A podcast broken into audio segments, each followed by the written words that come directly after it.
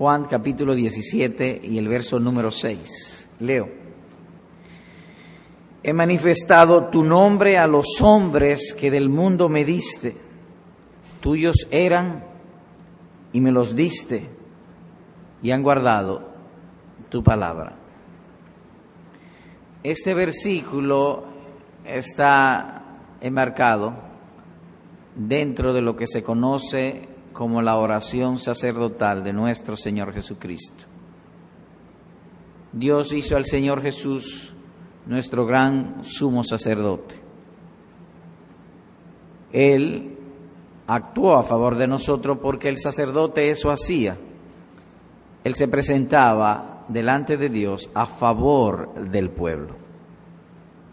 Y en ese oficio, esta oración que se encuentra en el capítulo número 17 es eso, la oración de nuestro Salvador como nuestro gran sumo sacerdote.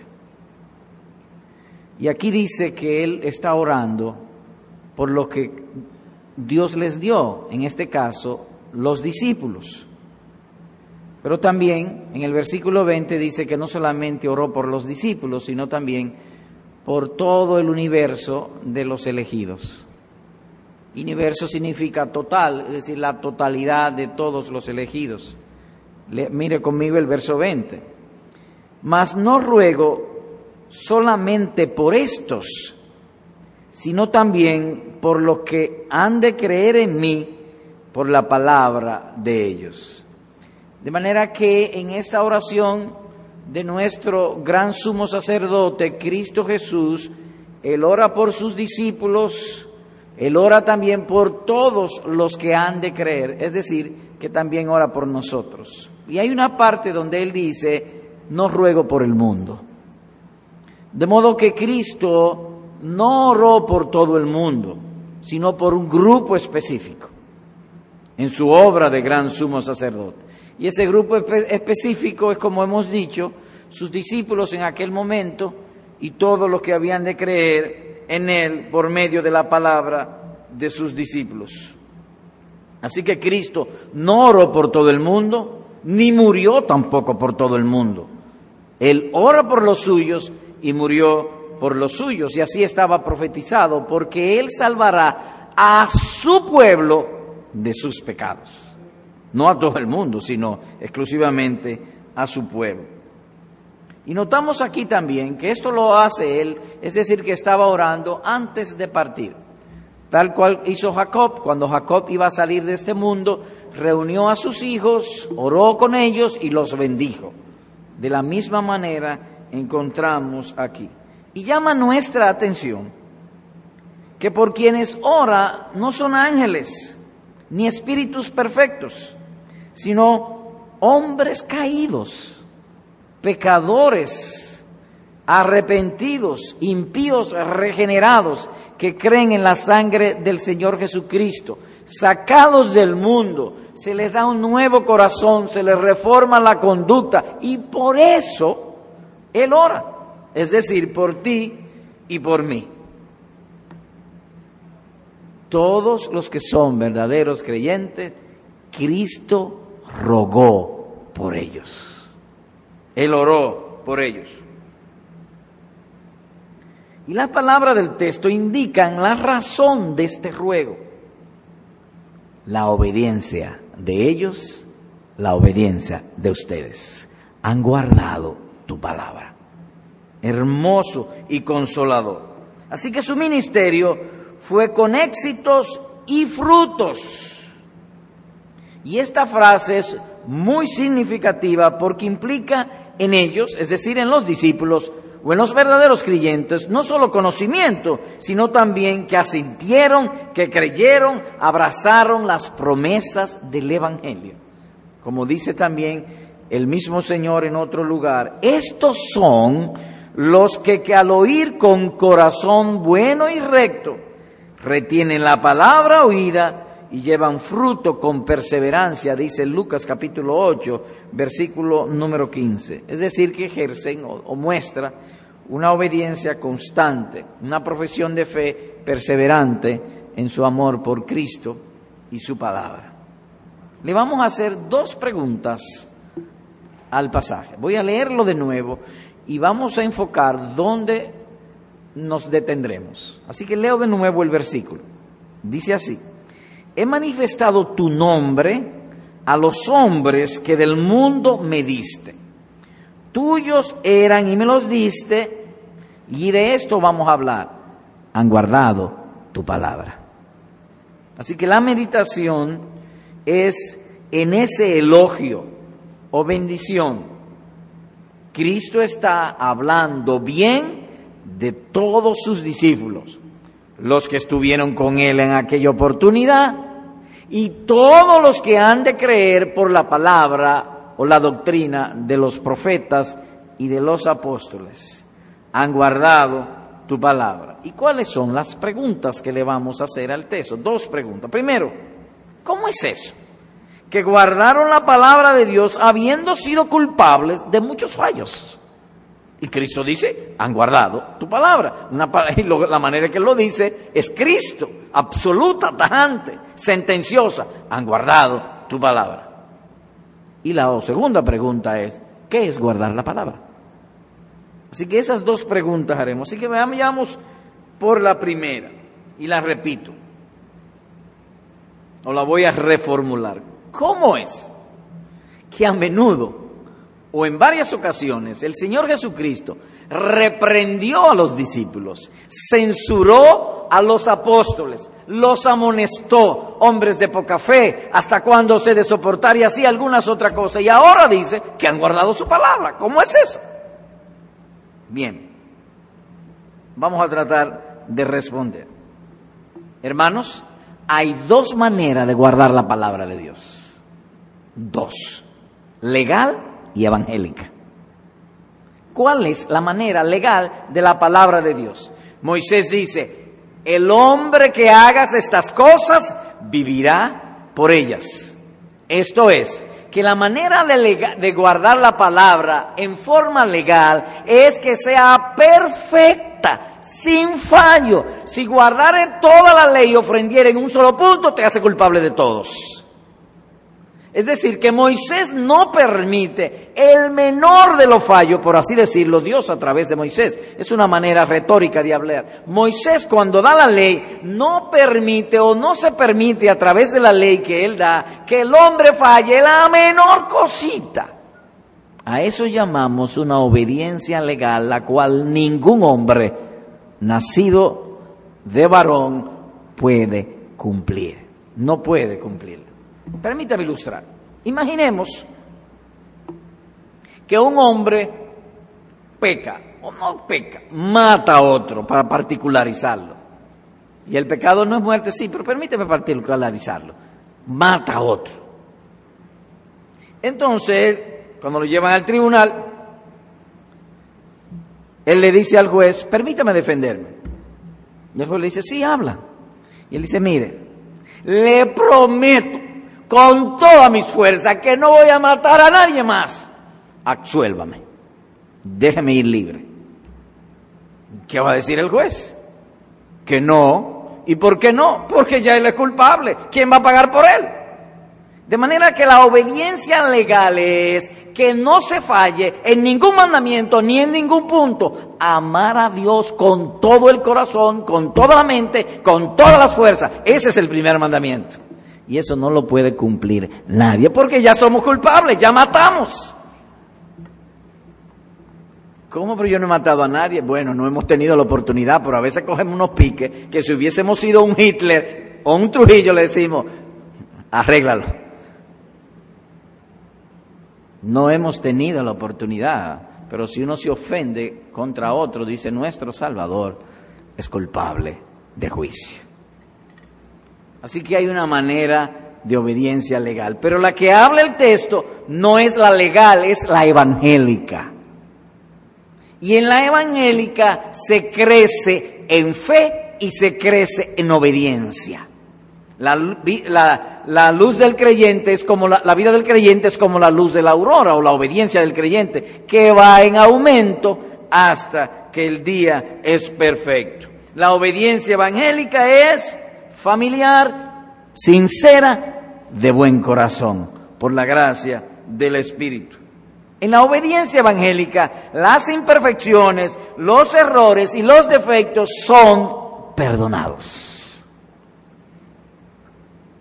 Así que los mandamientos son contados como guardados cuando lo que no pudo ser hecho bien es perdonado.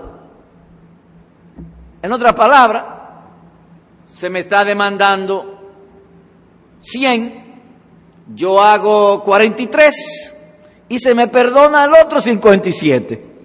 Entonces eso es perfecto. Evangélicamente hablando, esa es la obediencia que dice aquí, han guardado tu palabra. O de manera evangélica. Llama nuestra atención también que es muy notorio como Cristo habla bien de su pueblo cuando ora al Padre. Satanás es el acusador de los hermanos. Él se deleita en acusar, Él se deleita en encontrarnos faltas e, y constantemente nos dice, tú no eres cristiano, tú esto, tú no puedes heredar el cielo y muchísimo, nos acusa constantemente, pero Cristo no es así.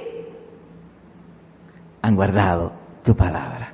Él ora por nosotros. Más aún, en la oración sacerdotal dice, han guardado tu palabra, de otro modo Padre están mejorando. Cristo pues intercede por nosotros. Por lo tanto, aquí debemos nosotros levantar una pregunta de reflexión. ¿A quién imito? ¿A Satanás o a Cristo? Porque es una característica del maligno difamar y divulgar las debilidades de los santos eso es una obra del diablo. Así que cuidémonos, y yo sé que en algún momento alguno de nosotros ha sido culpable. En esta iglesia no hay santidad, en esta iglesia no hay amor. No, no, no, jamás. Pudiera ser, no hay tanta, pero hay. Los santos van mejorando.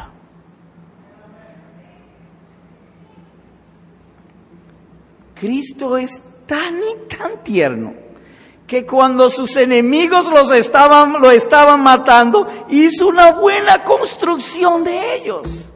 Si tú eres el Hijo de Dios, bájate de la, de la cruz, sálvate a ti mismo y sálvanos a nosotros. Tú eres un farsante, tú eres otro. Y tú eres esto, esto y otro. Y lo acusaban de veinte mil cosas. ¿Saben ustedes cuál fue su oración? Padre, perdónalo porque no sabe lo que hace. Ese es el amor de nuestro Salvador. Oh Señor, si tú me dieras un corazón así. Padre, perdónalo porque no saben lo que hace. Mientras Cristo nos excusa, Satanás nos acusa. Debemos pues ser más tiernos en hablar de las debilidades de los santos porque de lo contrario estaríamos haciendo partido con las obras del maligno.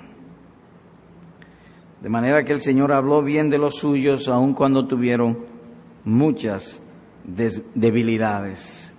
Así que voy a presentar aquí dos casos de cómo Cristo habla bien de los suyos y cómo reporta al Padre que ellos están mejorando en obediencia. Oigan esto. Al ver esto, sus discípulos, Jacobo y Juan, le dijeron, Señor, ¿quieres que mandemos que descienda fuego del cielo y los consuma?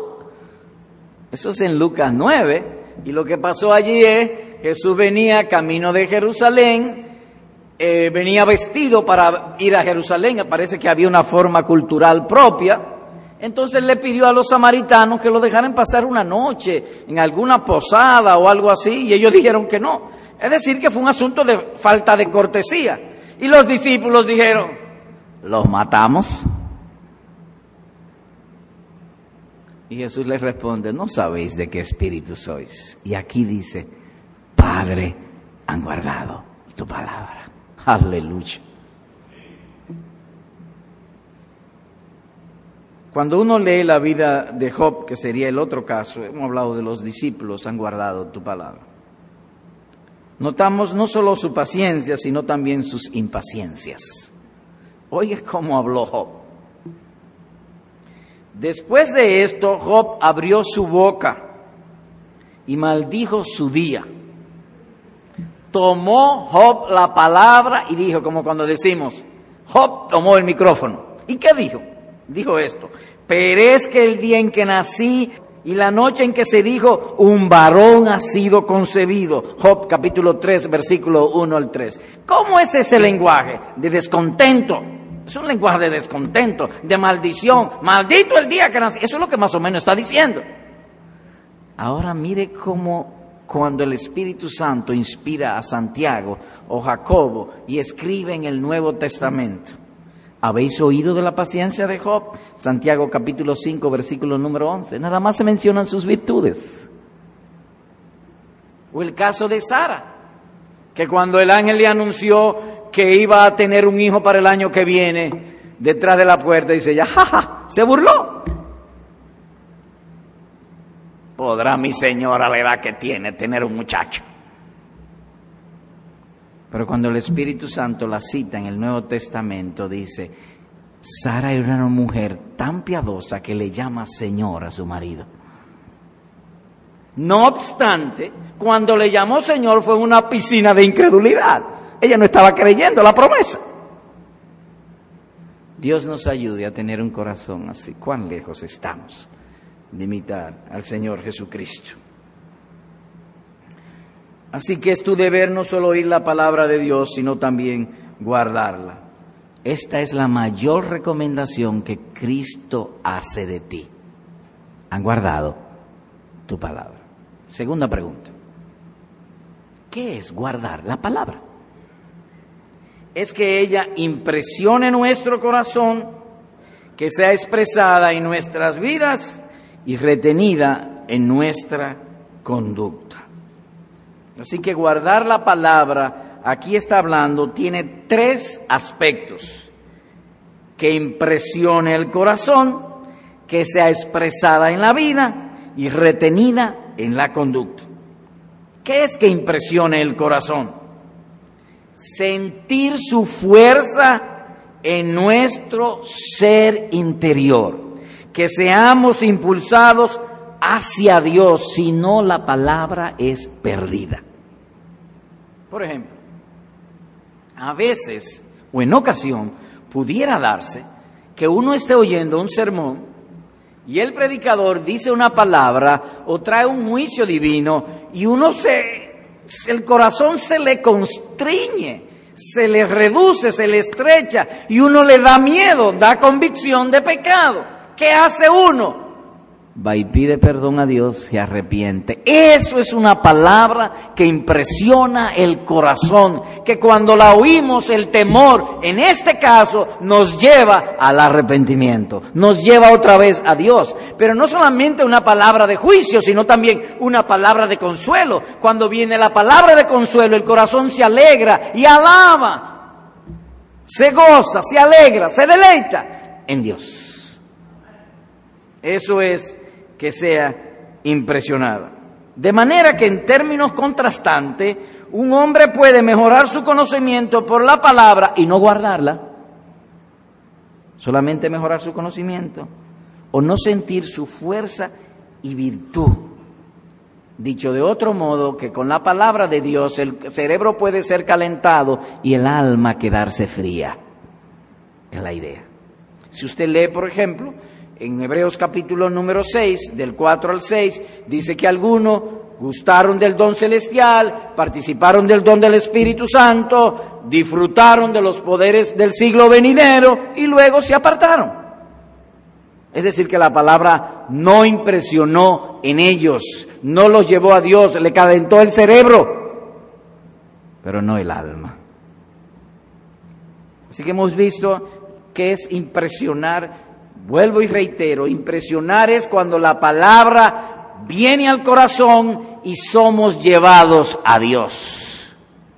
O en arrepentimiento o en alabanza, según el caso, o en obediencia, según Él nos ha mandado. Hay ocasiones, o no. Lo segundo es expresar en la vida.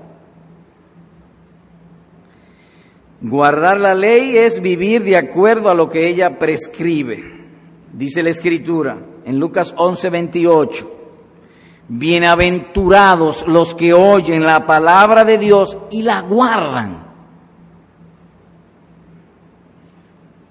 Es decir, que la expresan en la vida. ¿Para qué ahorramos? ¿Para qué ahorramos?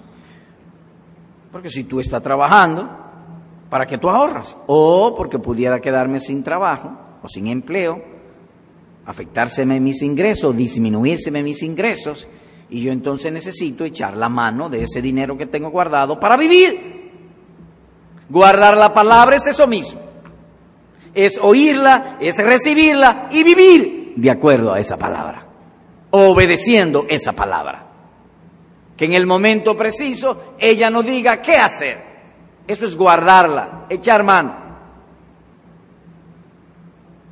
Hay ocasiones, y lo repetimos aquí, que tenemos, nos levantamos a hacer nuestro devocional, no tenemos deseo de leer, no tenemos deseo de orar, no tenemos de hacer el deseo de hacer el devocional, ni nada de eso. Pero finalmente lo hacemos. ¿Por qué lo hacemos?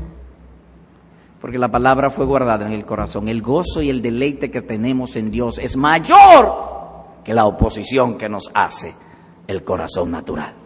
De modo que el deleite que tenemos en Dios termina ahogando la oposición y nos dedicamos a hacer lo que a Dios agrada. ¿Por qué? Porque la palabra fue guardada en el corazón. Estoy hablando del devocional porque la vida de devocional no resume la vida de un cristiano, simplemente como ilustración para destacar qué es expresarla en la vida o guardar la palabra. Tercero, no solamente impresiona, solamente expresa en la vida, retenida en la conducta. Oiga como el Espíritu le dice a la iglesia, aunque tienes pocas fuerzas, has guardado mi palabra y no has negado mi nombre. Apocalipsis capítulo 3, versículo número 8. Ellos habían honrado a Cristo en sus vidas, mostraron una conducta con frutos de amor y de obediencia. ¿Qué hemos visto? Bueno, hemos visto la oración del mediador con motivo de lo que los discípulos habían hecho. Han guardado tu palabra. Y se hicieron dos preguntas. La una, cómo guardaron la palabra de Dios habiendo sido culpables de fallos. Y se dijo que hay dos maneras de obediencia a Dios. Legal, que debe ser perfecta, amar a Dios con todo el corazón, y evangélica, que vamos creciendo. Es decir, nosotros obedecemos parte del mandamiento. Amar a Dios con todo el corazón, pero apenas llegamos a un 20%, entonces el Espíritu Santo el Señor pone el 80% porque somos vestidos con la justicia de Cristo, o somos, al ser perdonado la otra parte, somos aceptos como si fuera perfecta. Esa es la hermosura del Evangelio. Es por eso que Cristo dice, vayan y prediquen el Evangelio. Y Pablo dice, si en algo me gloriaré es en el Evangelio, en la cruz de Cristo. Todo en Cristo es ganancia. La otra pregunta, que es guardar la palabra, es cuando impresiona el corazón, se expresa en nuestras vidas y retenida en nuestra conducta. Aplicación. Uno, hermano, entre todos los amores, el más dulce de todos es el de Dios por sus elegidos. Es admirable, maravilloso el amor divino en esta donación. Tuyos eran y me los diste, dice nuestro Salvador. Los cogió de la mano del Padre por los méritos de Jesucristo. ¿De quiénes son ellos? Tuyos. Es decir, que de la mano de Dios pasó a la mano del Señor Jesucristo. Y el Señor Jesucristo pagó no obedeció por nosotros, nos justificó todos sus méritos, toda la recompensa de su obra en obediencia al Padre, nos la da a nosotros. Fabuloso es. Dice David, cuán preciosa es, oh Dios, tu bondad Por eso los hijos de los hombres se refugian bajo la sombra de tus alas. Salmos 36, versículo número 7. Cuando estamos agobiados, cuando tenemos problemas, ¿dónde nos refugiamos? En las alas de Dios, en el Evangelio. Maravilloso. Aquel que es coigual y de la misma esencia del Padre, nos recibió de la mano del Padre. Y su mayor deleite es este, ganar almas. Dice la Escritura, verá el fruto de la aflicción de su alma y quedará satisfecho. ¿Y cuál es el fruto de la, salva, de la aflicción de su alma? Los salvados. Quedará satisfecho. Dos cosas vemos allí. La certeza del éxito. Verá el fruto. Esto es, recogerá los frutos de sus labores, de sus dolores, de su sufrimiento. ¿Y cuál es ese fruto? La salvación y el consuelo de criaturas pecadoras que han confiado en Él verá el fruto. Pero habla de otra cosa también el texto. Su contentamiento quedará satisfecho. Así que la salvación de los pecadores perdidos es satisfacción suficiente para todos sus dolores. Desde antes de la eternidad, Él vio todo lo que tenía que sufrir, todo lo que tenía que padecer, cómo iba a ser maltratado, cómo sus discípulos lo iban a negar, cómo algunos de ellos lo iban a, abandonar, pero vio más allá la salvación de ellos y dijo, sí lo quiero. Quedará satisfecho. Es tanto así que dice la Escritura que hay gozo delante de los ángeles de Dios cada vez que un pecador se arrepiente. ¿Saben por qué hay gozo? Porque el gozo de Cristo queda allí satisfecho, su contentamiento. Pero hay también lloro cuando sus favores son rechazados, cuando él ve la dureza de los corazones de los hombres. Estando sobre Jerusalén lloró, oh, si supiera que hoy es el día de salvación para ti y lo has rechazado. Así que cuán dulce y placentero es el amor de Cristo. No depende de mí, depende de Él ninguna cosa creada nos podrá separar del amor de Dios en Cristo Jesús.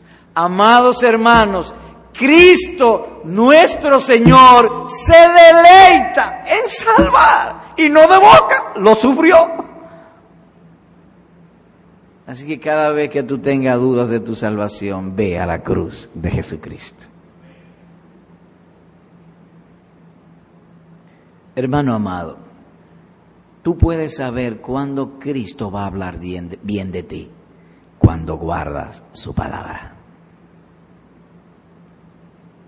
No es cuando tú tengas dinero y cuando sea importante y que la gente te elogie. No, no, no. Cuando guarde su palabra. Han guardado tu palabra. De modo que la alabanza que viene de los labios de nuestro hermoso Salvador para nosotros no es cuando la oímos ni cuando somos enseñados, sino al ponerla por obra.